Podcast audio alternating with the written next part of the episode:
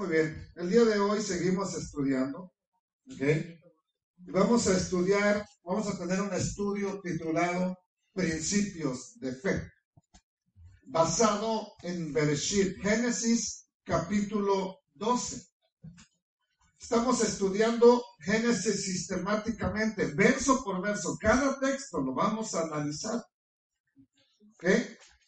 Aunque eso de pronto me tenga que, pues a profundidad, porque ahorita esta ocasión quiero hacerlo no tan profundo porque nos quedamos cinco años por lo menos ahí en Génesis, por lo menos. Así que es, uh, trato de que el estudio dure entre una hora y no más de una hora y media, no más de eso. ¿Ok? Pero cuando pienso en personas de fe, en lo que llamamos los héroes de la fe, hombres y mujeres de fe, una de las personas que indudablemente resaltan, sobresalen, es el patriarca Abraham, o Abraham, ya conocido hoy como Abraham. Él era un hombre de fe. Fue un hombre de fe. Y dice la escritura que en cierto momento ocurrió algo y que creyó, le creyó a Elohim y que Dios se lo contó por justicia. El problema es que la gente piensa que Abraham creyó en Dios. No, él ya creía en Dios. Le creyó a Elohim. Es diferente creer en Dios que creerle al Elohim. Es muy diferente. Los demonios también creen, ¿sí o no? Creen en Dios. Pero ellos no son salvos. Ni serán salvos. Ahora, ¿cuántos de aquí le creen a Dios? No si usted cree, eso está por sentado. La pregunta es, ¿Cuántos de los que estamos aquí le creemos al Eterno? Pues si le cree, haga lo que está escrito. Porque ¿tú, ¿tú crees esto? No, sí, sí lo creo. Y no hace nada. No actúa. No se mueve. ¿Tú crees que va a venir el tornado? Sí, sí, creo, todas las alarmas están. Pues no te escondes, estás ahí con el teléfono grabando. ¿Tú no crees que va a venir? No crees, porque si creyeras y puedes ser al closet de refugiarte, a la taza, a la tina de la, a la tina del baño, que dicen que es uno de los lugares de edad más seguros para esconderte cuando no tienes un, lugar para tornados. ¿Tú crees que va a venir? Sí, sí, creo. si no haces nada, no estás creyendo.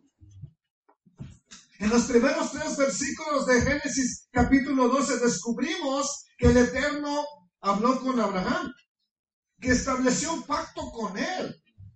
También ya vimos que, o hablamos de la importancia de ese pacto como fundamento para los planes que tenía el Eterno, no nada más con los hebreos, no nada más con Israel, para toda la humanidad. En tu simiente serán benditas todas las familias, no de Jacob, de la tierra. Entonces vimos además que con Noé no se produjo prácticamente cambio alguno. Antes de Noé la gente era corrupta, mala, perversa. Muere Noé y ya cambiaron. Siguen igual la humanidad siguió igual y peor. Tan es así que tiene entonces que el Eterno buscar a una persona para empezar un plan que va a durar muchos años llevarlo a la práctica. Pero al final de cuentas es el único plan que va a dar resultado porque de la descendencia de Abraham, la simiente de Abraham es el Mashiach o el Mesías Yeshua. Y tienen que pasar una gran línea de tiempo para que nazca el Mesías. Pero a través de él viene la bendición a todo aquel que haya nacido fuera y dentro de Israel. Bendito sea nuestro Padre. Bendito sea el Rey de la Ahora, debido a ese pacto del Eterno con Abraham, con Abraham, vemos al Todopoderoso moviéndose de manera natural y sobrenatural en la vida de Abraham. La pregunta para ti es, ¿por qué el Eterno se ha movido de manera sobrenatural algunas veces en tu vida? ¿Para qué? Porque uno, uno luego, yo, yo, yo me acuerdo que al inicio, yo quiero ser como esos hombres de la Biblia, Señor. Sí, a todos los mataron. A todos los profetas los mataron. Todavía quiere ser como, bueno, nomás quería, las, nomás quería que me hablaras, pero no tanto así. Bueno, especifíquese entonces. Especifique. Fíjese bien lo que está pidiendo. Entonces, hay ocasiones en que uno quiere tener una relación con el Altísimo como la tenía Abraham y que se mueva de manera sobrenatural en nuestra vida. ¿Para qué? ¿Para que te digan el ungido? ¿Para que te digan el santo? ¿El profeta? ¿El apóstol? ¿El reverendo? ¿Para qué quieres que se mueva de manera sobrenatural? ¿A poco soy el único loco que le ha pedido muévete en mi vida de una manera sobrenatural? Soy yo. ¿A poco soy yo? Ahora dígame, ¿para qué quiere que se mueva de manera sobrenatural en su vida? ¿Para qué? Y más vale que le entren al café porque hoy no hay jalado. Así que puro cafecito el día de hoy. A ver, una rosita. ¿Para qué? Para que se glorifique, para que se glorifique. Bueno. ¿Cómo se llama el estudio de hoy? Principios de fe.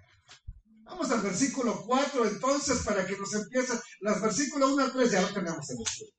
¿Ok? La semana pasada. Verso 4. Y se fue Abraham como el Eterno le dijo. ¿Y qué dice? Y Lot fue con él. Y Abraham era de edad de 75 años cuando sale de Arán. ¿Cuántos años tiene Sara? Si tiene 10 menos. 65. El tiempo que pasan en, en la tierra de Canaán, póngale otros 5, 70 años. ¿Ok? A los 70 años, supongamos que va a Egipto. A los 70 años, para una toma por esposa. ¿Qué viejita, qué viejita de 80 años tomaría usted de aquí? Para casarse con ella. El problema es que viene una viejita, como la imaginamos, como nos la pone luego la Biblia en la, la, en la versión dramatizada. No era una ancianita. Era como una mujer de unos 30 años al día de hoy. 35. Mire, cuando llegan los tres visitantes a, al encinar de Mamre y le dan la promesa, el año que viene tú tendrás un hijo, ya tiene 89 años. 89. Y en ese lapso que van a ser Isaac, todavía Abimelech la toma para, para hacerla a su esposa. ¿Quién quiere una abuelita de esposa? Pero, ¿en qué edad promedio hoy en día una mujer entra en la menopausia? 45. Ella es una edad límite ahorita. Vamos a suponer que Sara tenía unos 45 años cuando deja de ovular. ¿Ok? 47 cuando le dan la promesa. Tiene 48. Hay mujeres muy conservadas de 48 años. Pero no era la señorita que, que ustedes de pronto, ¿verdad? Ni tampoco era la viejita que nos queremos imaginar. Todo esto está en el relato bíblico. Se fue Abraham, sale de Abraham, ¿ok? Lo que vemos aquí es, se fue. ¿Qué significa ese se fue? Abraham, como el Eterno le dijo. ¿Qué le habla? ¿Qué le dice esa, esa sola frase? Se fue, el Eterno, se fue Abraham como el Eterno le dijo. Sí, salió, pero, pero ¿qué, ¿por qué sale? Ok, le dijo al Eterno que se fuera o él pensó, me voy a ir por fe. El Eterno es el que le dice, salte, vete.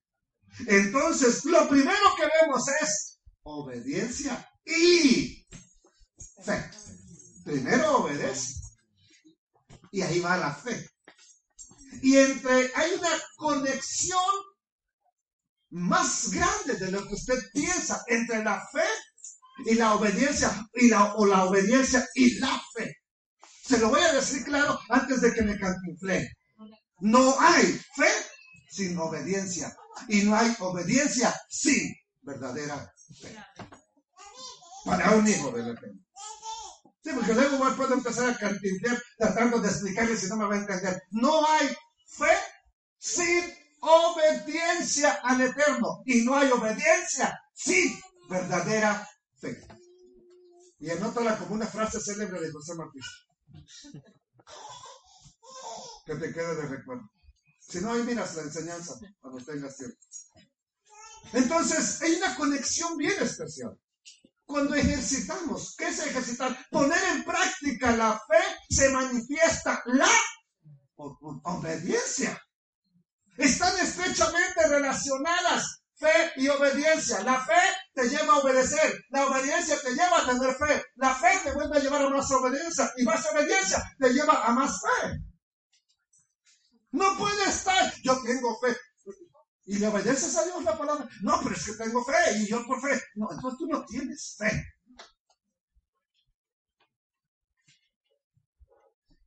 Obedecemos al Eterno cuando tenemos fe. Obedecemos al Todopoderoso cuando tenemos fe.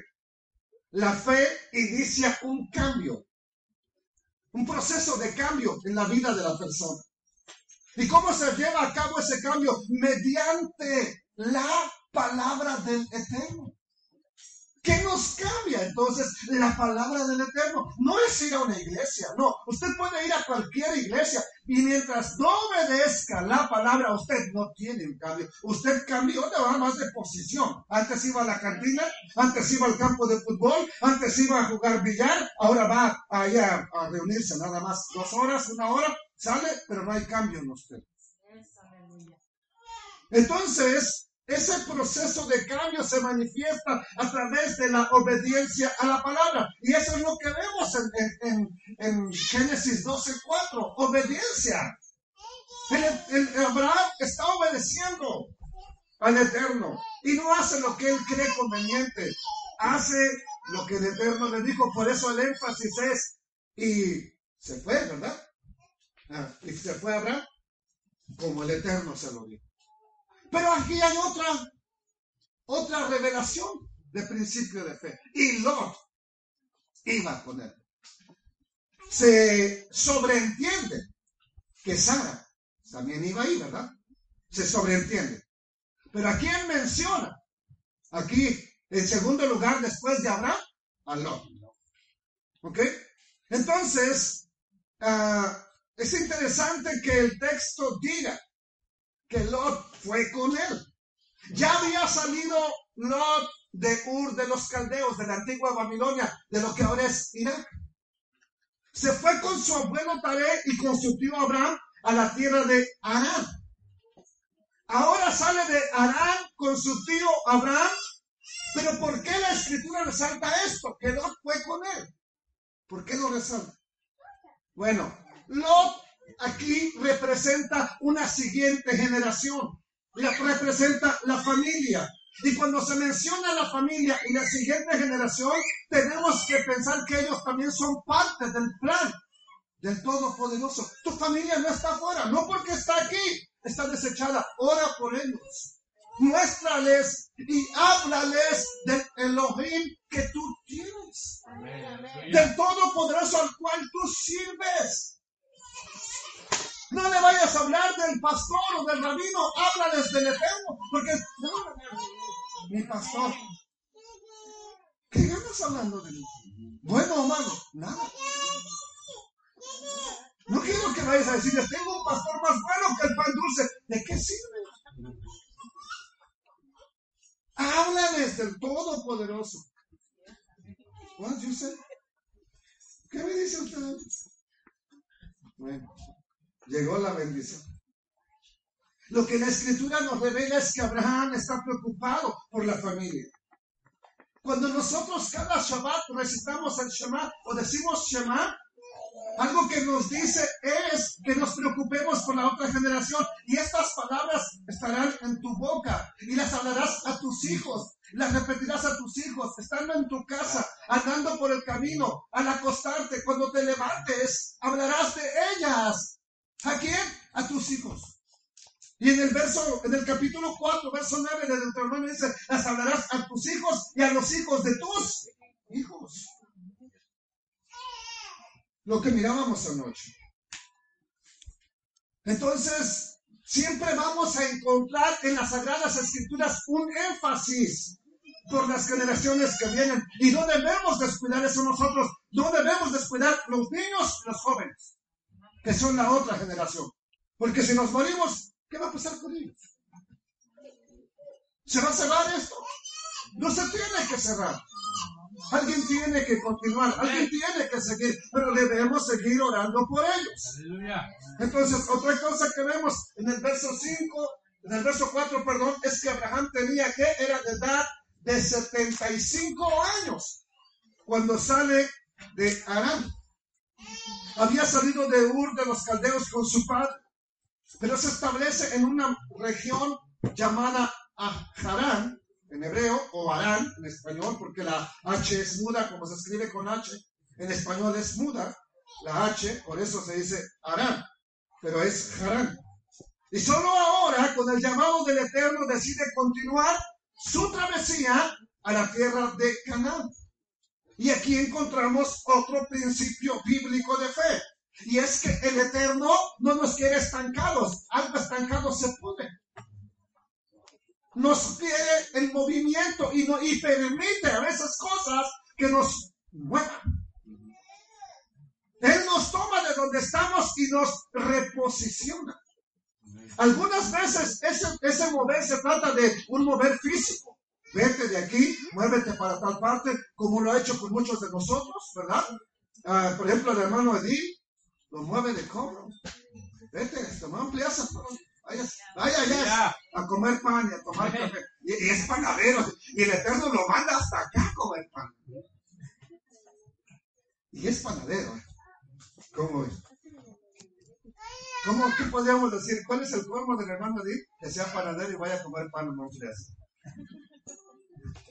Pero bendito sea el Eterno. Sin embargo, en otras ocasiones no es un mover físico. Se trata de un cambio en nuestras vidas, un cambio que es para bien porque el Eterno así lo desea. Aunque cuando llega ese cambio, nosotros no lo notamos para bien. Por ejemplo, alguien llega una enfermedad a su vida y le mantiene cautivo o atado a una cama, a una silla, a un mover.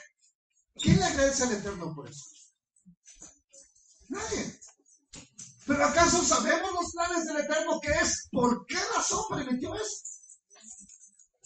Solamente cuando crucemos el otro lado y volteemos a ver para atrás. Ah, eso.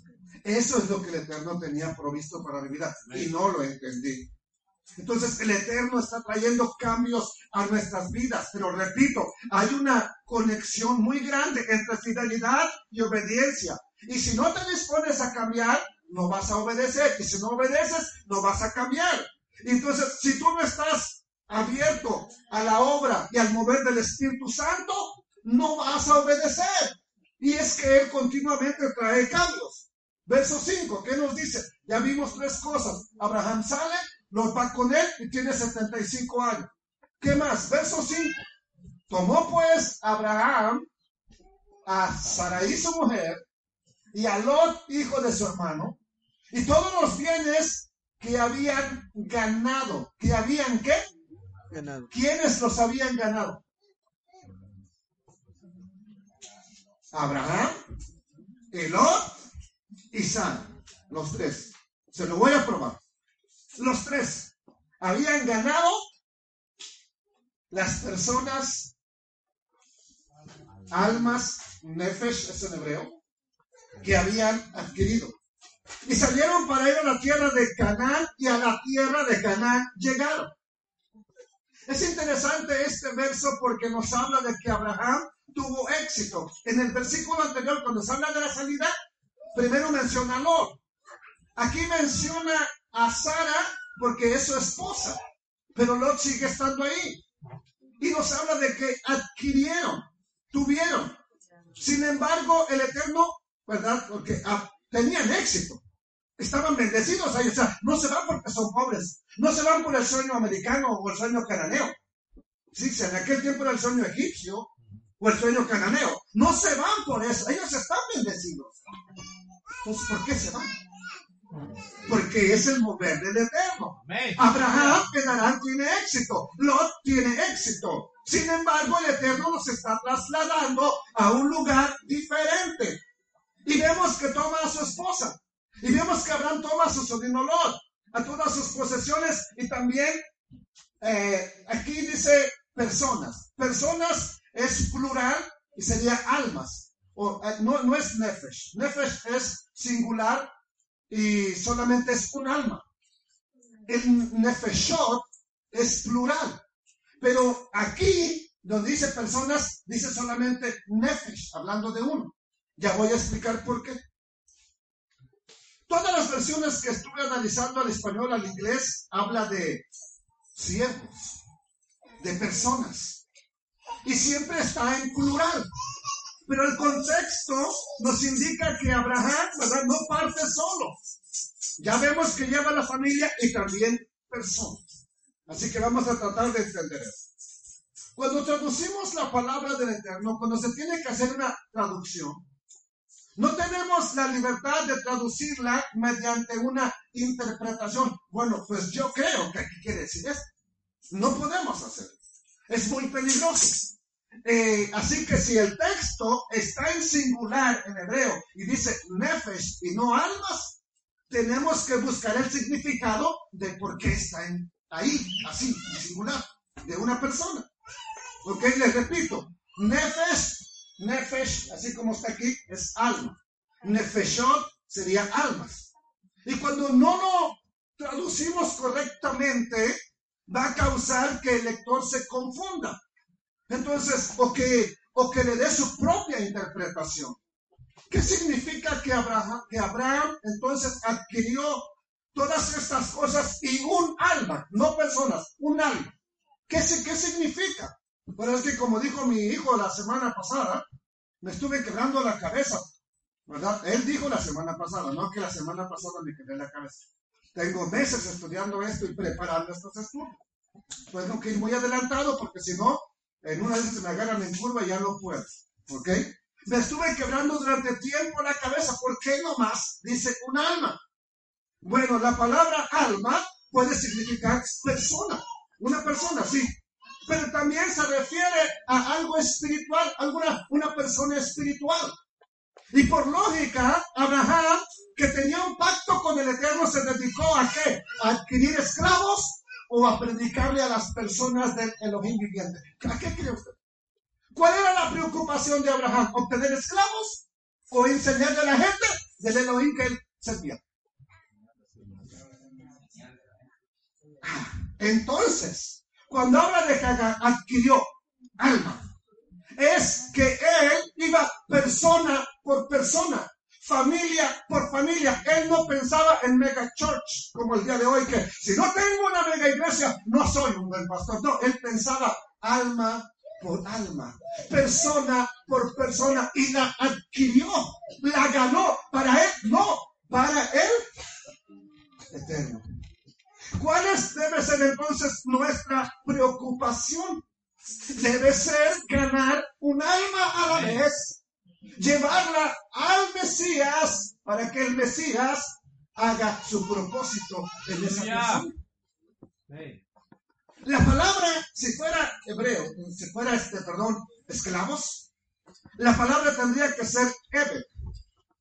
Si fuera aquí que eh, siervos, como la traduce, ¿verdad? Que había adquirido siervos, fuera Ebe.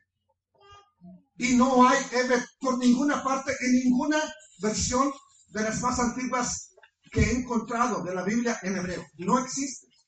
Solamente dice Nefesh. Entonces, ¿qué fue lo que Abraham adquirió? Sí, tenía personas que le servían. Claro que las tenía. Había personas que trabajaban con él. Claro que sí. Pero si me está diciendo Nefesh, es que adquirió alma. ¿Y cómo lo haces? ¿Cómo ganas un alma? El libro de Proverbios dice algo importante de las almas. ¿Cómo la ganas?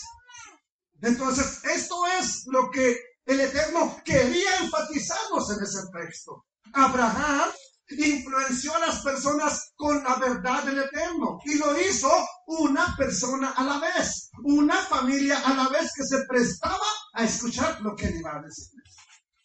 Es decir, Abraham se enfocaba en cada persona, ¿verdad? ¿Para qué? Llevarla al Eterno. Abraham estaba enfocado en individuos. Por eso que el texto dice entonces que habían adquirido en Harán. Tomó a Sara, a Sarai su mujer, a Lot su sobrino y las personas que habían, no que había, que habían.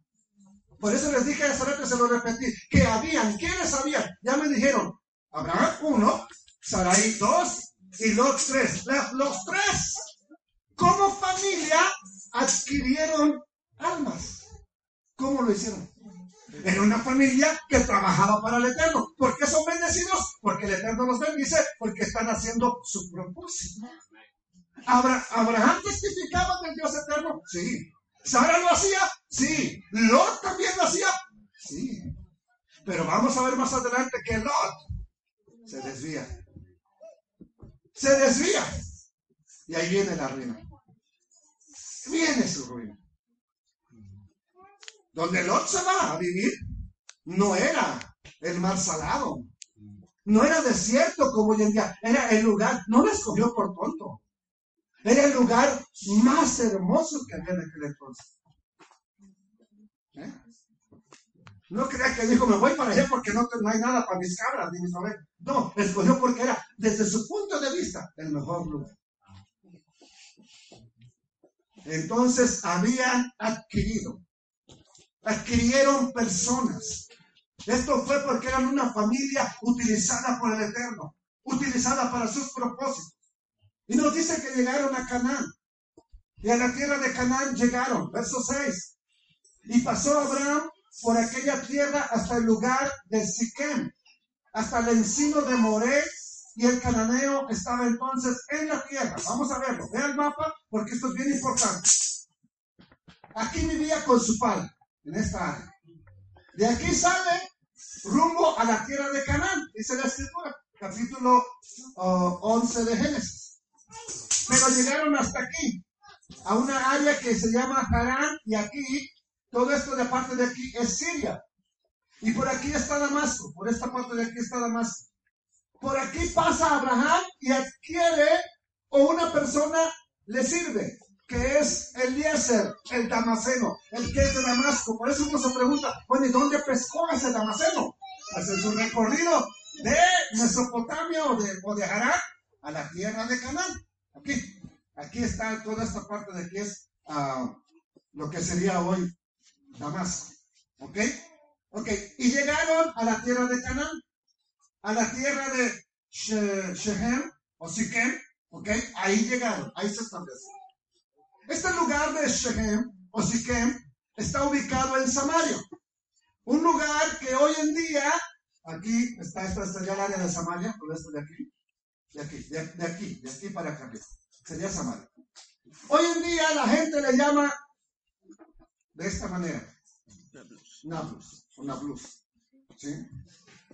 Los árabes lo llaman Nablus o Nablus, pero nosotros deberíamos de usar la terminología bíblica, ya que incluso una de las puertas más, más hermosas de la antigua ciudad de Israel, de Jerusalén, todavía está en pie.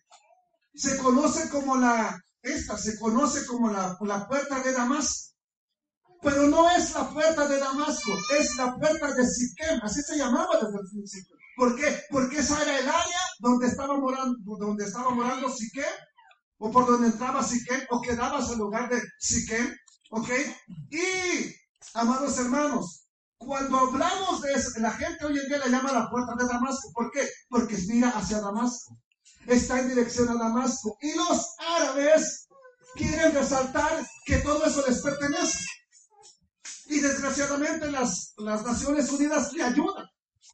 ¿Por qué? Porque Bethlehem no era Palestina. Hoy es un territorio palestino. Por eso dicen que Cristo, que Yeshua, era palestino. Y si era palestino, entonces no es judío, es palestino. ¿Ok? Pero no lo es. Entonces, bueno, ¿cómo vamos a llamarle nosotros si un día va allí con la puerta de Damasco? Ah, esta es la puerta de Siquem, el de la que menciona la Biblia. Entonces, ¿por qué no debemos hacer así? Porque a ese lugar llegó el, el patriarca Abraham, ¿verdad? Eh, y debemos hacerlo como dice la escritura. ¿Ok? Aquí está así.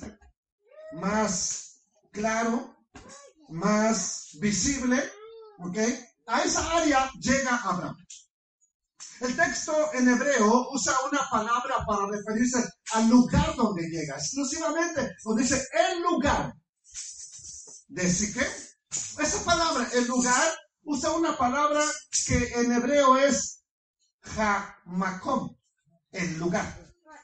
Y cuando se refiere a Hamakom, nos indica algo importante. Esa palabra, Hamacó, no está ahí nada más por gusto. Nos indica algo bien importante, que ahí tuvo un encuentro con el Eterno, o ahí, o ahí encontró al Eterno. ¿A quién va buscando y siguiendo Abraham? Al Eterno. Y cuando llega a Siquem, ahí dice, cuando llega al Hamacó, ahí se encuentra con el Eterno. ¿Por qué se queda ahí? porque ahí está la presencia del Eterno. Yo te voy a llevar a una tierra que te voy a mostrar. Se lo está mostrando. Aquí estoy. Quédate aquí. Ahí se queda. Entonces ahí percibe o tiene una experiencia con el Eterno. Pero el problema es que los cananeos habitaban toda la tierra en aquel entonces. Y los cananeos no le van a dar la tierra a Abraham nada más porque diga, el Eterno me dio. ¿Quiénes pensaban que eran los dueños de esa tierra? Los cananeos. Se la van a dar a Abraham porque diga, me envió el Eterno para que me des la tierra. ¿Se la van a dar? No se la van a dar. Amados hermanos, por aquí hay algo importantísimo. Ellos pensaban que era su tierra. Pero recuerde una cosa, el Todopoderoso es el soberano, el rey de los reyes. ¿Y a quién le pertenece el mundo entero? A lo suyo, dice, dice el texto. En el mundo estaba y el mundo por él fue hecho. No dice Israel, el mundo por él fue hecho. A lo suyo vino. ¿Qué era suyo? El mundo vino. A lo suyo vino, pero el mundo no le conoció. Y siempre lo explicamos a Israel. Israel no lo reconoció. Entonces, ¿quiénes eran los que le siguieron? ¿Quiénes eran los cinco mil que alimentó? ¿Quiénes eran los tres mil? ¿Quiénes eran los uh, cinco mil de Pedro que, fueron bautizados? ¿Quiénes fueron los miles y miles que habían creído en la Torah y creían en, en Yeshua? A lo suyo vino. Y nos aclara el verso antes, en el mundo estaba y el mundo por él fue hecho. A lo suyo vino.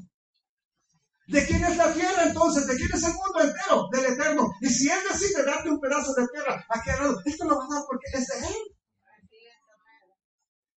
Nosotros solamente no es que estamos arrendando la tierra, somos extranjeros en una tierra. El dueño es Él. Y si Él decide darle la tierra a Abraham, se la va a dar. Por eso vemos en siguiente lugar, verso 7. ¿Y qué pasó ahí en el área de Siquem? ¿Qué pasó? ¿Qué sucedió? Y apareció quién? El Eterno Abraham y le dijo, ¿qué le dijo? Bueno, yo como dueño y amo del mundo y de la tierra, a mí me place, ¿qué cosa? A tu descendencia daré esta tierra. ¿Y qué hace Abraham? Para recibir ese pacto. ¿Tiene una pregunta, hermana? Es que vi que le hizo así. Denle un agua, por favor. Dale, aleluya. Bueno, cuando se esté ahogando, nomás levante las manos, solución. ¿Ok? ¿Qué hace Abraham para confirmar o recibir esa, promesa? ¿qué hace? Edificó allí un altar a quién? Al Eterno que se le había aparecido. Vemos una promesa bien importante. Los cananeos son dueños de la tierra de Canaán. Pero el Eterno dice, aquí te voy a dar esta tierra. ¿Qué tiene que hacer? Expulsarlos a los cananeos para que la tierra quede libre y se la pueda dar a quién? A la descendencia de Abraham. Él como dueño de la tierra se la da a quien quiera. ¿Y lo hace por qué? Por un pacto que le está haciendo. Por una promesa. Y esa es una promesa de bendición. Pero esa promesa tiene una condición bíblica. Y esa condición es que el pueblo habite la tierra. Y que honre al Dios que le dio la tierra. Y que edifique un lugar para adorar al Elohim que le dio la tierra. Si no hay quien lo haga y hay puro monumento a Alá, entonces no se está cumpliendo el plan y el propósito del Eterno. Y aunque haya muchos lugares de adoración en Israel, todos son idolátricos, desgraciadamente. ¿Se está cumpliendo lo que, entonces lo que dijo el Eterno? No, no se está cumpliendo. ¿Por qué te está levantando a ti? ¿Por qué me está levantando a mí? Para que levantes un altar un lugar que es un altar, ya lo vamos a ver. El Eterno se le aparece a Abraham con el fin de darle revelación. Y lo que le revela es su voluntad. A mí me place, mi voluntad es darle la tierra a tu descendencia. Le revela su voluntad. ¿Y qué aprendemos de eso? Si tú no estás interesado en cumplir la voluntad del Todopoderoso, no esperes que Él se te aparezca y te revele sus planes. ¿Para qué? Porque luego que revélame. ¿Y para qué si no vas a hacer nada? Hermano Edith, ¿por qué cree que le revela a Abraham lo que quiere y lo que va a hacer? ¿Se acuerdan del texto que empezamos ayer? Porque yo sé que Abraham mandará después decir a sus hijos que guarden la, el juicio, la justicia y la misericordia y que no se aparten por eso le está revelando. Pero si usted y yo no estamos dispuestos a, obedecer al Eterno, no esperemos que nos dé una revelación, que nos haga conocer sus planes, sus propósitos. ¿Para qué? Abraham demostró su fe, la fe que tenía. ¿Cómo? Obedeciendo al Eterno. Nosotros debemos de preguntarnos entonces, ¿yo tengo una fe como la de Abraham? ¿Estoy dispuesto a obedecer al Eterno lo que Él me? ¿O es solamente una fe griega de que yo creo? Yo supongo. Yo me imagino. Yo tengo fe, hermano. Muchos tenían fe que México iba a pasar al quinto partido. Famoso quinto partido. Tenían fe. Y cuando estaba ganando a Arabia, no, hombre, hasta mi hija tenía fe. Yo andaba manejando y ahí andaba, ahí, ¿verdad? Y que, gol. Ya metieron gol. Lo bueno es que no está hija para que no me diga nada. Y ya saben cuál era, ¿verdad? Entonces. Mi hasta mi hija tenía fe. Pasó México.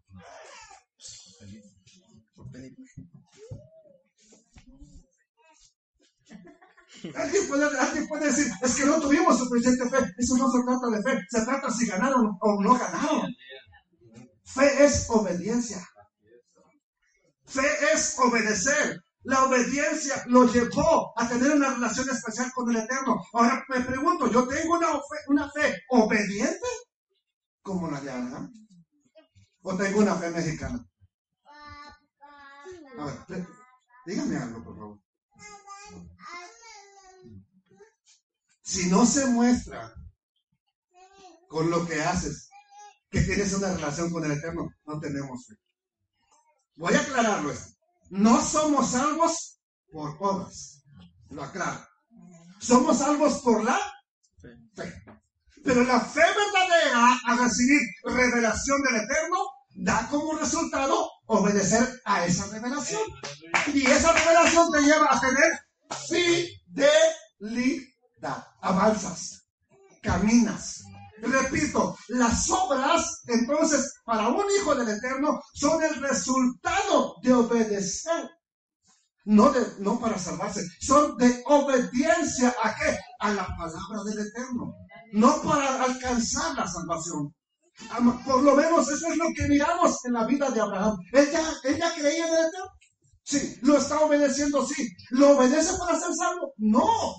Lo obedece porque quiere, necesita esa relación y esa comunión con el Todopoderoso. ¿Por qué obedecemos al Eterno? Yo quiero más de Él.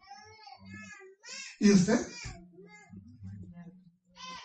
Por eso construye un altar al Todopoderoso que se le había aparecido. ¿Para qué se construye un altar? Verso 8. Luego se pasó de allí a un monte al oriente de Betel. Ya se le llama Betel en el tiempo que se escribe esta historia porque el que le puso ese nombre fue Jacob. En el tiempo de Abraham todavía no se llamaba Betel. Pero dice que llegó a esa área porque quien lo escribe es Moisés y Moisés ya tiene todo el contexto de la historia. Se le puso Betel hasta que Jacob unge la piedra ahí y dijo, esto es casa de Elohim. Hasta ahí se le llama Betel. Hermana, ¿tenía fe usted de que México iba a pasar? No. ¿Ok? Y plantó, ¿y qué dice? ¿Y plantó qué? Mire, ponga atención a esto. ¿Y plantó qué? Su tienda. Teniendo a Betel al occidente y Jai al oriente. Y edificó allí qué cosa? Altar al Eterno e invocó el nombre del Eterno. Pregunta, ¿para qué tanto altar donde quiera que llegue? Ah, ¿Para qué? Esto se puede espiritualizar y bien bonito, ¿verdad? No, pero ¿para qué? ¿Ok? Abraham estaba en un buen lugar, en el área de Siquem, ¿sí o no? Ya, ya estaba siendo bendecido. Llegó el Eterno, se le tuvo un encuentro, llegó al Jamacón, al lugar. O sea, ya tiene una relación con el Eterno ahí.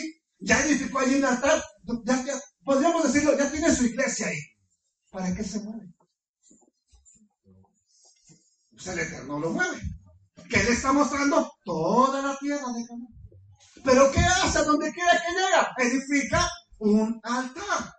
¿Y qué es? Lo que es un altar, ya lo vamos a ver, pero me importa ahorita esta parte antes de llegar al altar. Y plantó su tienda. La palabra tienda es ogel, o, ogel, pero igual lo mismo en hebreo, no solo que se pronuncia de esta manera y se escribe así. Y ese ogel es una tienda de campaña. Pero en el texto de Génesis 12.8 no aparece ogel tiene la palabra hebrea y plantó o armó la ojelá. ¿Qué significa la ojelá? Esto se refiere a la tienda de una mujer. La ojelá no es su tienda. Plantó la tienda de una mujer. ¿Qué mujer especial andaba con él? Sarai, su esposa y plantó la tienda de una mujer. O sea, no planta su tienda, no arma su tienda lo primero que hace. Lo primero que hace es armar la tienda de su mujer. Y eso nos va a enseñar como principio de fe que Abraham pensaba en su esposa, no nada más estaba pensando en Dios y cállese déjase vaya. No, él pensaba en su esposa. Porque muchos hombres de fe nos volvemos tan espirituales nos olvidamos de la esposa. ¿Aló? ¿Aló? ¿Sí? Entonces aquí encontramos un principio importante. Él planta la tienda de Saraí, pero pregunta, bueno, que acaso no vivían juntos?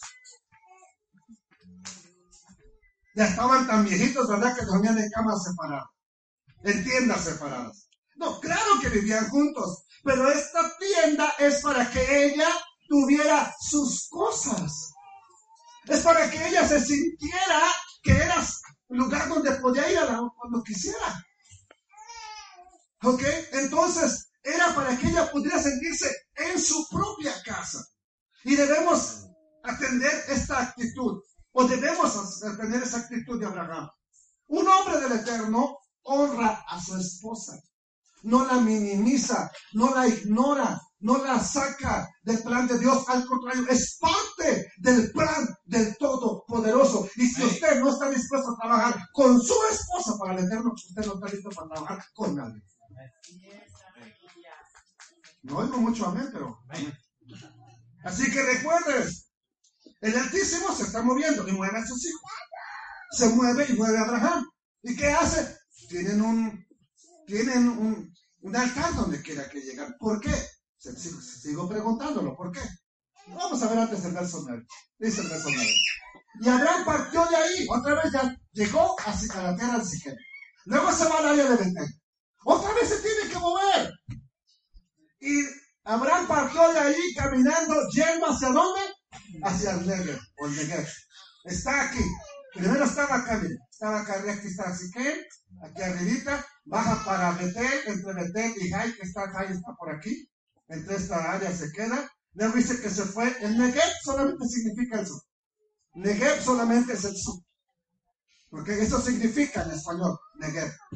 Y él se fue de, de este lugar hacia el Negev, o sea, hacia acá. ¿Qué queda hacia acá? Egipto. Se va acercando a un lugar. Se va acercando. Ahora, eso es camino del sur. ¿Por qué esto de los viajes es tan importante? Sale de acá, de ahorita los caldeos, se va para, se va para Harán, de Harán baja por aquí, eh, pasa por Damasco, llega hasta Siquem, Siquem se va para Betel, Betel se va para el Negev, luego del Negev va a viajar para, para Egipto. ¿Por qué es importante? ¿Perdón? Entonces, ¿qué está haciendo con recorrer y plantar una tienda y una altar en cada lugar? ¿Qué está haciendo Abraham? Lo- ahora sí que lo que diga la gente loca, pisando la tierra porque va a hacer de él. Pero no nada más la pisa. Él planta un altar en cada lugar que llega. ¿Por qué? Porque todo lugar de ahí era lugar de idolatría. Y él, si va a haber un territorio que le sirva al Eterno, ahora es con un altar al Todopoderoso. Aleluya. No con una mezquita, con una lugar de verdadera adoración. Entonces, esto es importante. Abraham está reclamando que el terreno que el Eterno le prometió ahora va a ser para su descendencia. Por eso está construyendo altares. Por eso hace esos lugares de adoración. Y lo hace con el fin de lo que ya dijo nuestro hermano, ¿verdad? De adelantar o de proclamar que ese territorio deja de ser de Alá, si fuera, ¿verdad? O de los, de, de Dagón en aquel tiempo, y que ahora es para el Eterno. Es como si Abraham estuviera diciendo, esta tierra ya no tiene el propósito de que se adore a un ídolo. Ahora esta tierra tiene el propósito de adorar al Todopoderoso. Y por eso esa tierra, al plantar un altar, está siendo apartada, está siendo consagrada. ¿Consagrada a quién? ¿O para quién? Para el Todopoderoso. Para, para el creador del cielo y de la tierra. Y eso será por medio de la descendencia de Abraham, alguien les va a enseñar la manera de adorarlo. Abraham, al recorrer esos lugares, está mostrando a la misma vez la bendición del Altísimo, donde quiera que va. Lo ven pobre, no, este se va porque está bien amolado. ¿Lo ven pobre o lo ven rico? Lo ven bien bendecido. Y cada lugar que va pasando, no, no es que necesite de lo que ustedes tienen. Tengo, y tengo suficiente. ¿Qué está proclamando con su sola presencia? La bendición del Eterno en su vida. Pero él no es un, no es un sinvergüenza. Él no le anda robando a la gente. Él no le anda quitando para tener. Tiene porque lo bendice el Eterno, pero no lo hace fraudulentamente. No lo hace de mala manera. No lo hace de la manera equivocada. Entonces, nunca debemos olvidar esto. El- al cambiar de lugar, cambia el lugar de adoración, por supuesto. Estaba en Siquem, allá adoró, está en Betel, va a adorar ahí, va para el Negev, también va a adorar aquí. Pero esa, cuando nuestra adoración va cambiando, como la adoración de Abraham, no tiene que cambiar para mal. Porque luego hay que cambiar nuestro modelo de adoración, pero lo hacemos para mal. En lugar de hacerlo con más intensidad, ahora es menos tiempo, con reglas restringidas, con que, no, no, el programa es así, se tiene que respetar el programa. ¿Quién dijo que Dios se mueve con un programa nuestro? ¿Quién dice que el Eterno se mueve con mi programa? Si Él tiene su propio programa, se está moviendo en su programa. Así es, aleluya. Entonces, nuestra adoración va madurando, pero al ir madurando, refleja qué cosa? El carácter del Eterno. Por eso invocó el nombre del Eterno. El nombre del Eterno es su carácter, su esencia, lo que Él es. Nunca debemos olvidar eso. Vamos a ver, pero a continuación, ya que está recorriendo la tierra, ya que el Eterno le dijo, todo esto es para ti, para tu descendencia, vemos que pasa algo inesperado. ¿Qué nos va a indicar esto? ¿Qué estamos aprendiendo? Principios de fe.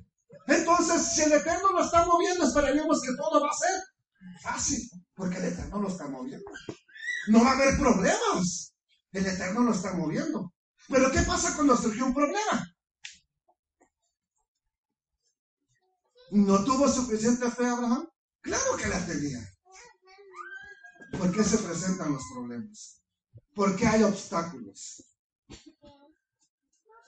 La vida en el Todopoderoso no es nada fácil que te lo diga te ha. No es nada fácil.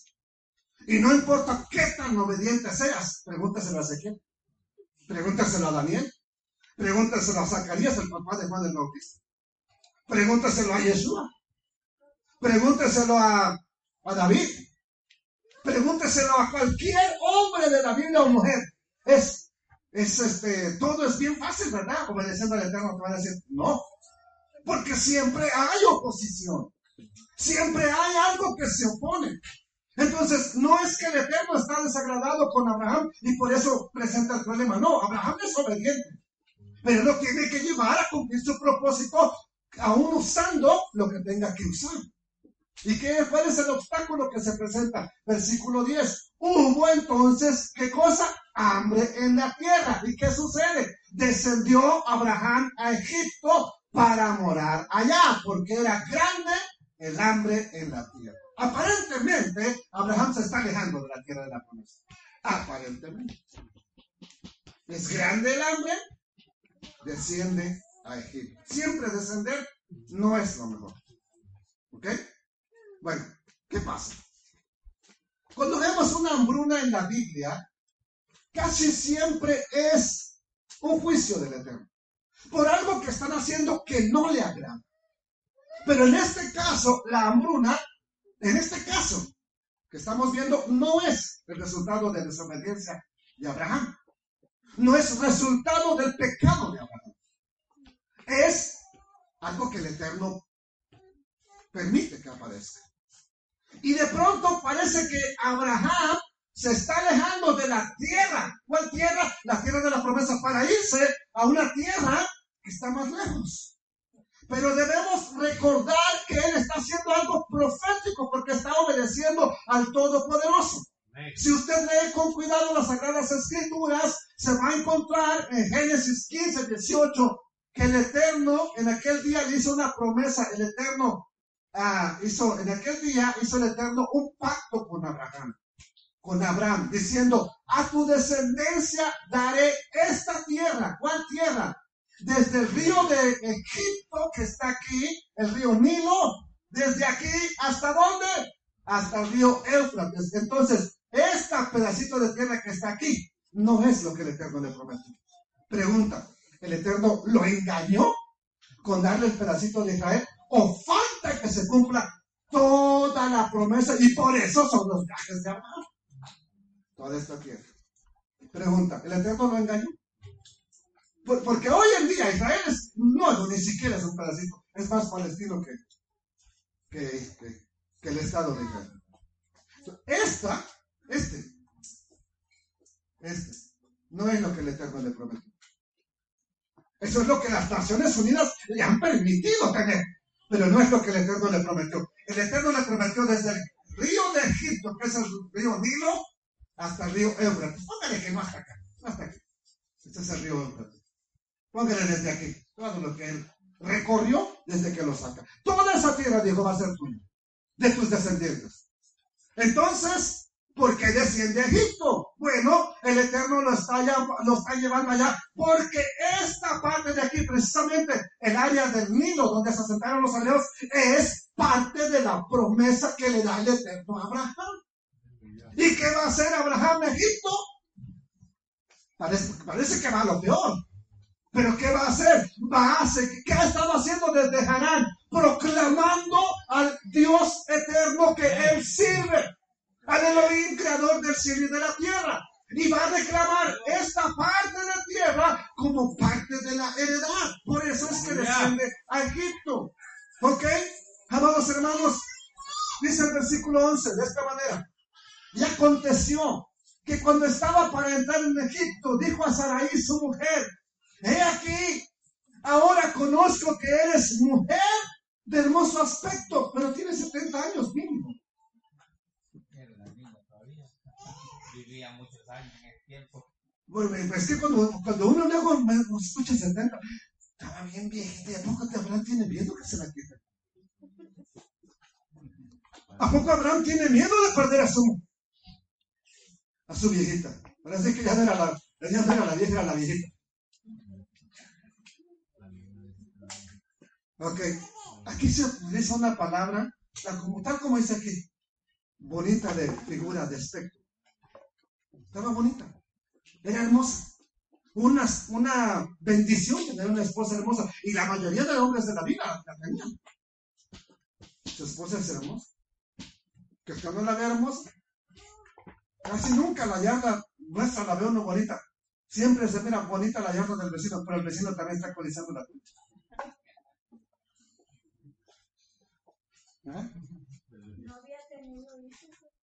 Todavía aquí no. Que Y pues dicen que los hijos se engordan, ¿verdad? Pero pues, aquí esta no ha tenido, que estaba bien figurita todavía la señora. Ahora, hay mucha gente que tiene problemas con este, con este texto. No, no, ahí la está regando. Ahí, ahí, ¿Cómo no? Abraham ahí la regó. No, no está haciendo nada indebido. Ni va a hacer nada indebido. Se los voy a probar con la Biblia. Ok, entonces, ¿cuál es el mensaje que encontramos aquí? Vamos a ver también el versículo 12. ¿Qué dice el versículo 12? ¿Sí? Cuando te vean, los egipcios dirán, su esposa es. Y me matarán a mí. Y a ti te van a reservar o te van a preservar la vida. Verso 13. Ahora, pues, di que eres qué cosa. Tú di que eres mi hermano. ¿Para qué? ¿Para qué? Para que me vaya bien por causa tuya. Y viva mi alma por causa de ti. Pregunta, ¿le está faltando fe ahora? ¿Está mintiendo Abraham al hacer esto? A ver, respóndame. ¿Perdón? Ah, es que usted dijo, no, era su hermano. Hay que hacer una pausa ahí. No, era, no está mintiendo, era su hermano. Entonces, él no está mintiendo. Él no está engañando a nadie. Ni a Faraón. Faraón se engaña solo, ya lo vamos a ver. Por codicioso. Él se engaña solo. Sara, si analizamos la genealogía, es hermana de Abraham, de, de padre. ¿Sí? Ok. Es una hermana. Son hijas del mismo, son hijos del mismo padre. Lo único es que la madre era diferente. Entonces, al decirle, tú di que eres mi hermana, está mintiendo. Está usando una cosa legal que puede decir, es mi hermana. Pudo haber dicho, es mi esposa, pero dijo, es mi hermana. Está usando una de las causas legales que puede usar, esposa o hermana. Ahora, ¿por qué razón le hace decir esto? Porque hoy no lo vemos así. Pero en el tiempo antiguo, los hombres codiciosos, ¿verdad? Malvados y perversos, con la mentalidad que tenías, llegaba el hombre con su esposa bonita, ¿verdad? No importa que ya tuviera sus 35, sus 40, con que estuviera bonita todavía para pasar el rato. ¿Qué cree que hacían? No se nos antoja esa mujer. ¿Qué vamos a hacer? No le van a decir, dámolas por la buena. ¿Qué le hacían al hombre? Lo mataban. ¿Y cómo que se acostaban con la mujer? Ahora, Abraham tiene una revelación de parte del Eterno. Y voy a, voy a decirle por qué tiene una revelación. Tú di que eres mi hermana. ¿Para qué? Para que me vaya bien por causa de ti. Entonces, por supuesto que los egipcios la desearían a esa mujer hermosa. Los egipcios, y al no, y al ver un obstáculo que era Abraham el esposo, mátenlo y cómo que no nos vamos a quedar con él. ¿Quién los conoce aquí? Nadie. ¿Quién va a protestar por ellos? Nadie. ¿Quién se va a espantar? Si eso lo hacemos cada persona, familia que llega aquí. No hay problema. Pero Abraham está actuando conforme al propósito de Dios. Tengo la certeza de que es profético lo que está haciendo y que el Eterno se lo reveló. Por eso dice, diles que eres mi hermana para que me vaya bien por causa tuya. De esta manera, vamos a ver algo importante. La obediencia de Saraí a su esposo no le trae mal, le trae bendición. La obediencia, porque está obedeciendo a su esposo. ¿Y qué es lo que acarrea con esa obediencia? Bendición. ¿Bendición para qué? Para su esposo. Una, por lo pronto, Abraham no le quitan la vida. Queda fuera ese problema. Dos, ¿qué hace Faraón? Le regala vacas, le regala animales, le regala plata, le regala oro. ¿Con tal de que? Pues este, ¿verdad? Pensando que era realmente su hermana nada más, influye. Pues no creía que lo la tomaba y luego, luego en la noche se acostaba con ella. No, también era faraón, llevaba un proceso. Por eso no la tomó otro grupo. Por eso fue que el Eterno intervino y la llevaron ante faraón. Porque eso llevaba un proceso de purificación, de embellecimiento. Ya era bella, pero ahora le tienen que quitar los callos del pie, todo el polvo, todo, todo, todo, todo. Perfumarla con, rosas y todo eso que hacían anteriormente. ¿Perfumes? ¿Para qué? Una, una después de tiempo, ya bien arregla. y Ahora sí, se la presentan a Faraón. ¿Qué fue lo que ocurre llegando a Egipto? Y aconteció que cuando entró Abraham en Egipto, los egipcios vieron que la mujer era qué? Hermosa en gran manera. Bueno, ahora ¿qué va a pasar? La codicia. ¿Qué pasa? Verso 15. También la vieron quienes? Los sarim o los o el zar, los príncipes, la corte de Faraón. Y la alabaron delante de quién? Del Faraón. ¿Y qué sucedió? Y fue llevada la mujer a casa de Faraón. ¿Para qué fue llevada allá? Para que un día se acostara con el Faraón. ¿Qué hace Abraham? Fue llevado allá al palacio Sarai. ¿Qué hace? ¿Se queda de brazos? Señor, ya no sé qué hacer. ¿Para qué? ¿Por qué te obedecí, hombre? No, él hace lo que ha estado haciendo desde que estaba en Arán. Él sigue proclamando al Dios eterno, Amén. lo sigue enseñando, lo sigue mostrando, sigue hablando de él y ¿saben qué? Está ganando almas. Mientras el eterno va a intervenir. Voy a presentarles el texto que nos tradujeron mal. Aquí está en hebreo. Vayikach Abraham et Sarai Ishto be'et Lot ben Ahib ¿ok? que dice y tomó Abraham a Sarai su mujer y a quién más a Lot ben Ahí hijo de su hermano y todos sus bienes que habían acumulado ¿ok? a Kol Rehusham Asher Rahashu Be'et Anefesh. Es aquí como está, así, directamente, así está, aquí en el hebreo. Ha, esta es la, la G y la H. Ha Nefesh. No está Nefeshot, Ha Nefesh. Y tomó a, sa- a su mujer, tomó a, a su sobrino, todos los bienes que había acumulado y el alma. ¿Qué está haciendo entonces Abraham tomando almas? Ya la, Faraón le está dando riquezas, pero le está tomando almas aún en Egipto. ¿Por qué? Porque está proclamando al Dios eterno. Y mientras está presentándole una situación al eterno para que él se mueva. ¿Qué dice el libro de Proverbios acerca de las almas? Dice algo importante para usted y para mí. El fruto de la persona justa, del sádic, es árbol de vida. Y el que gana almas es? Sabio. El que gana almas es? Sabio. Pues use la sabiduría, la conexión que tiene con el Altísimo, lo que el Eterno le ha dado para ganar almas. Aleluya. ¿Qué hace Abraham? Pues, él- él- ahí en su tiempo que tiene, está hablando del Eterno. No lo vemos. No vemos que así diga la Escritura. Pero ¿qué es lo que hace? ¿Qué es lo que ha estado haciendo donde quiera que llega? Adorar al Eterno y hablar del Eterno. Entonces, él está predicando del Creador de los cielos y la tierra, ¿verdad? De, y de la manera como él lo hacía, donde quiera que llegaba, plantaba un altar. No nos dice la escritura, pero él también adoró al Eterno ahí. Eso sería hoy en día como construir una iglesia. El pueblo de Israel, donde quiera que va y tiene una familia, construye una sinagoga. Abraham, donde quiera que llegaba, construía un altar. ¿Con qué fin? ¿Con qué propósito? Que sea un lugar de adoración, que sea un lugar para testificar del Elohim eterno. Le van a preguntar, ¿a quién le estás ofreciendo esa ofrenda? ¿A quién le estás dedicando eso? ¿Y qué va a decir? Pues no va a decir se lo estoy dedicando a tu Dios.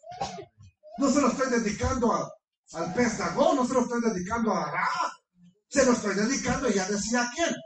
Entonces, ahora, ¿qué es lo que pasa? En ese tiempo, que le digo que están preparando a Saraí, vean lo que hace Faraón.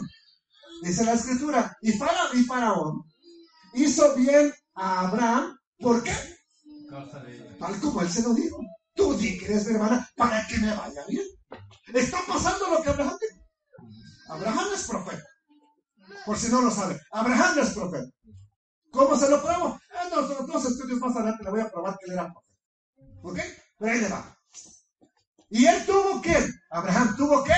Ovejas. ¿Qué más? Vacas. ¿Qué más? Asnos. ¿Qué más? Siervos. ¿Qué más? Criadas. ¿Qué más? Asnas. ¿Y qué más le dio? Todo esto le da a este hombre. Con, ver, wow, ¿con qué propósito, hermano Pues, ve y dile, tú eres tu hermana tan media cerca aquí que no quiere ni siquiera que saber nada de mí. Habla, con- habla bien de mí. En ese tiempo él trata de ganarse a Abraham, pensando que es realmente su hermano nada más. Y el ganarse, el quererse ganar a Abraham le da todo eso. Pero es lo que Abraham había profetizado. Me quiero que me vaya bien por causa tuya. Entonces, diles que eres mi hermana. ¿Para qué? Para que me vaya bien por causa tuya y viva mi alma. Gracias a ti. Lo que Abraham había predicho ahora está pasando. Faraón le dio asnos, asnas, camellos, mucho ganado para que me entiendan. ¿Ok?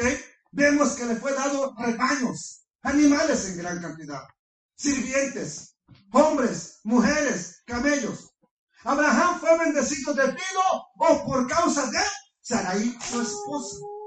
Era hermosa. Faraón trataba de ganarla, trataba de ganar también al hermano y le hace bien. El Eterno interviene. Aquí el Eterno intervino y no permitió que Faraón tomara por esposa a Sarai.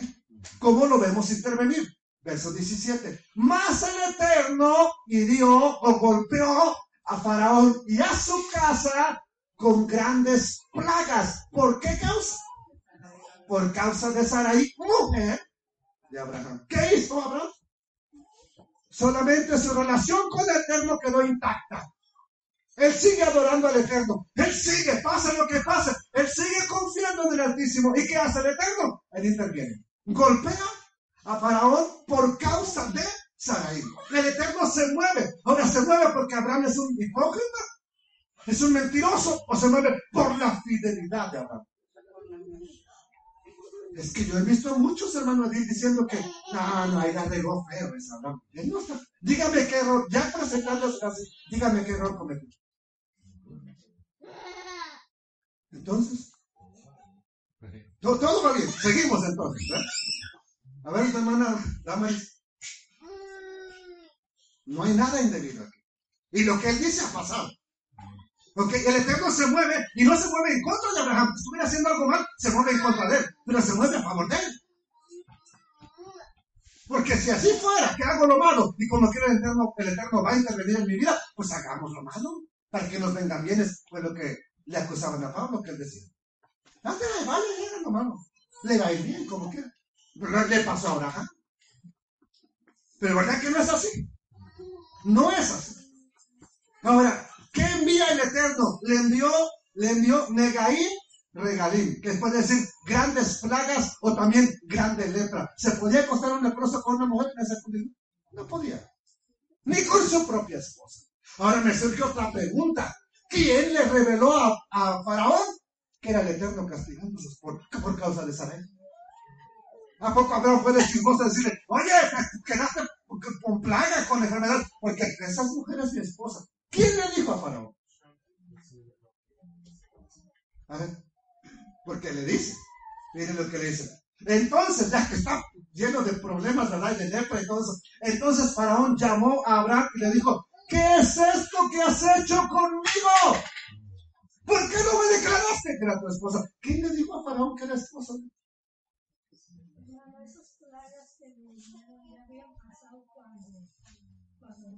Esto es mucho antes, hermano. Moisés todavía ni van a ser 400 años después. como fuera que ya cerquita. No, no, no, no. Esto es, esto es 400 años antes, mi hermano. Pero miramos como que se, como, sigue un plan. Sigue un plan. ¿Ok? Sí, hay un plan del Eterno. Ok, bueno. ¿Por qué no me declaraste que era tu esposa?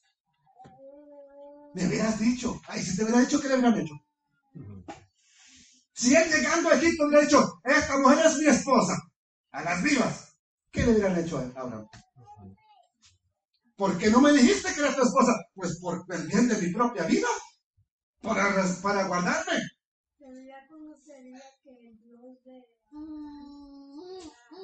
No, los egipcios no conocían a ese Dios de Abraham. ¿Cómo lo conoció? Aquí, por medio de las plagas. y cómo llegó el temor de que eso Oh, no, sí, porque después de aquí él dice, hey, no me lo des más, manda gente, porque lo expulsan. Ahí lo expulsan de la tierra. Así que, exactamente como es, váyanse de aquí, ya, largo de aquí. Y Faraón manda a su ejército que los, que los saquen, que los expulsen. Pero ya conoció a un Elohim más poderoso que el Dios de Egipto. ¿A cuál? Al Elohim de Abraham. Ya lo conoció.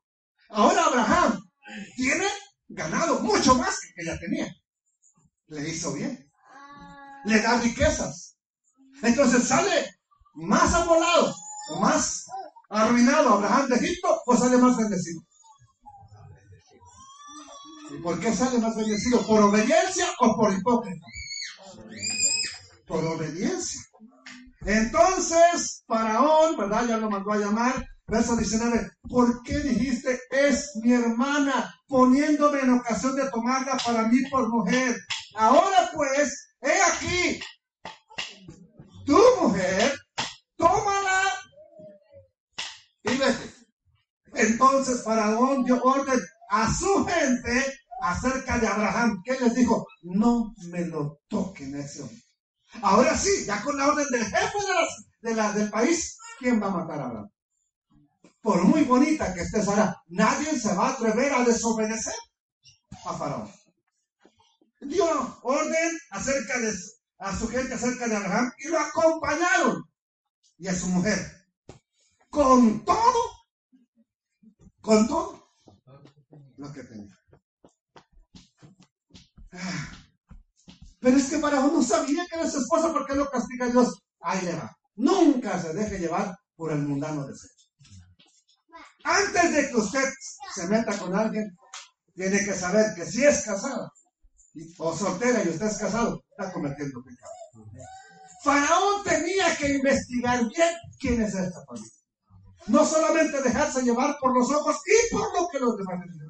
Ay, que no sabes que vimos una mujer, pero requete chula, requete guapa. No, hombre, no hay aquí en Egipto. con- Pues, pero, a ver, tráiganmela. Y la llevaron. Y la vio, ah, que se quede aquí para prepararla para mujer. Él es culpable, lo sepa o no lo sepa. Porque al final de cuentas, ¿qué es lo único que quiere satisfacer Faraón? Su propia carne. ¿Tenía esposa? Sí. ¿Tenía más mujeres? Sí, pero quiere una más. La, la de un extranjero. Ese es el problema con nosotros.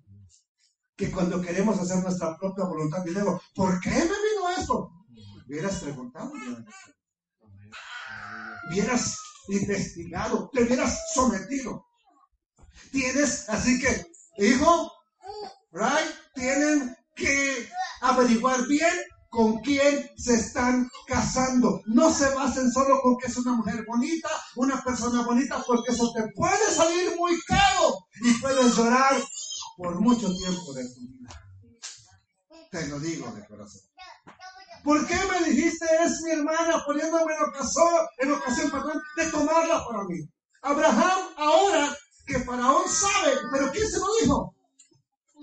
¿Quién está interviniendo en, esta- en toda esta situación? ¿Quién está mostrándose? El Todopoderoso. Él le reveló a Faraón. Tú tomaste la mujer de un hombre y pudo haberse excusado. Yo no sabía, yo no sabía, eterno, que era la esposa de Él me dijo. No es para que andes de codicioso. Para que deje de andar codiciando mujeres a mí. Plaga. ¿Por qué me dijiste, mi hermano? Así que ahora tiene una bendición bien grande. ¿Y qué sucede? Aquí está.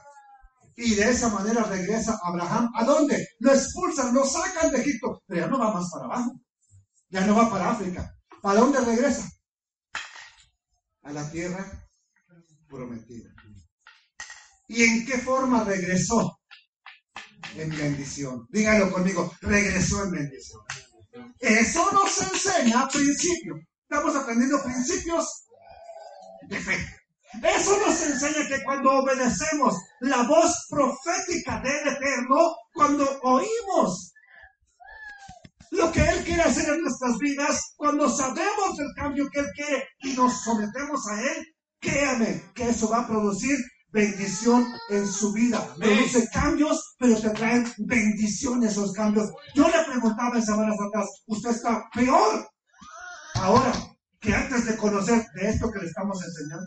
Si está peor, vaya a la iglesia, por favor, donde estaba. Pero si su vida ha cambiado y cambia para bien, siga adelante. No se detenga, siga caminando, siga avanzando, siga haciendo la obra. Recuerde, este es un principio importante que nos enseña toda esta enseñanza, principios de cómo emplear la fe, de cómo caminar en obediencia y que caminar en obediencia me trae bendición. Vengo más amolado. ¿Cuánta gente se viene a Estados Unidos de Norteamérica con el gran sueño americano y llegan ni un tabique mandaron a ponerse? Ni uno solo. ¿A dónde van a llegar a su casa? Hay un Elohim que te bendice si le obedeces. Obedezca como Abraham. Y no hizo nada incorrecto. Hasta aquí. No hay nada que reprocharle a Abraham. Démosle gracias al Todopoderoso Padre. Gracias porque en tu palabra me has mostrado principios importantes. Una, no descuidar mi esposa, el hogar, para que ella se sienta cómoda en casa. Otro principio importante, obediencia a tu palabra. No a mi fe, a tu palabra. Y la obediencia a tu palabra me lleva a tener fe. Y esa fe me lleva a obedecer. Otro principio es que caminar el trayecto que tú me marcas en tu palabra siempre va a traer bendición a nuestra vida. Otro principio que hemos aprendido, ¿estaré libre de problemas? No. Problemas y obstáculos se van a levantar, pero siempre saldremos adelante porque tú estás en medio de ese propósito. Bendito sea tu nombre, así que ayúdanos a mantenernos conectados contigo y a obedecerte a ti y a tu palabra por sobre todas las cosas. Porque tú engrandeciste tu nombre y tu palabra, tú mismo lo hiciste por sobre todas las cosas. Padre, gracias. Gracias, bendito Elohim de Israel. Gracias, creador del cielo y de la tierra, porque tú has sido bueno con cada uno de nosotros. Te damos gracias, te suplicamos por cada familia, te suplicamos por cada persona que está pasando una adversidad. Te suplico por ese joven secuestrado, ah, agarrado por los maleantes, Señor, tomado prisionero como por los maleantes. Padre, ten misericordia, por favor. Ten misericordia. Y manda liberación. Manda tu ángel que le rescate como a Pedro de la prisión. Tú puedes hacerlo. Tú puedes hacerlo. La semana pasada estuvimos hablando por un joven, un hombre que fue de aquí de Estados Unidos, este, deportado. también fue tomado por los valientes, ya está libre. Gracias, Padre eterno. Bendito sea tu nombre. Tú puedes seguirlo haciendo. Te pido por cada una de mis hermanas, de mis hermanos, ten misericordia de nosotros. Al que necesita sanidad, dale sanidad. Fortaleza, fortalecele. Al que necesita de ti, síguele ayudando, Padre eterno. En el nombre bendito de Yeshua el Mesías, te damos honor y exaltación a ti, Padre eterno, en el nombre de tu amado Hijo. Gracias, Padre eterno. Bendito sea el Rey de la Gloria y bendito sea que nos muestra todas estas cosas. Amén. Amén. Amén. Amén.